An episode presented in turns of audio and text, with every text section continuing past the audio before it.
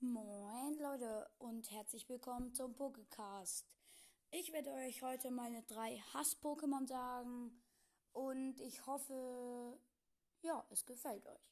Okay, mein Platz 3, obwohl es eigentlich nicht so toll ist.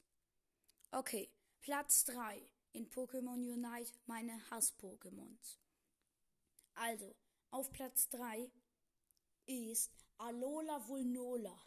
Ey, wenn du sie selber spielst, verlierst du. Und wenn du und wenn die Gegner sie haben, dann verlierst du auch. Die ist einfach so nervig. Die freeze dich, dann macht sie ihr komisches lila Ding da, wo du dann reinläufst und geslowst bist und viel zu OP Schaden bekommst. Mann, ey. Okay, ich rede lieber nicht über Alola Vulnola weiter, weil sonst raste ich zu sehr aus. Okay. Und auf Platz 2 meiner Hass-Pokémons in Pokémon Unite ist Glurak. Es ist genauso, wenn du ihn selber spielst, gewinnst du zwar meistens, weil er schon krass ist, aber wenn du als, als Gegner hast. Es ist so nervig. Mann, ey. Und genauso ist es auch mit Liberlo. Eigentlich sind generell alle Feuer-Pokémons ein bisschen nervig, aber Glurak ist schon da ähm, am höchsten. Allein schon, weil man ihn manchmal gar nicht sieht, wenn er auf maximalem Level ist und dann fliegt.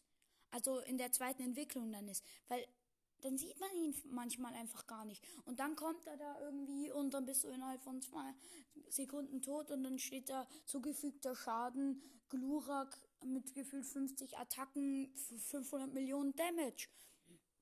Okay, und auf Platz 1 ist einfach Mal Pikachu. Junge, das Elektronetz nervt so.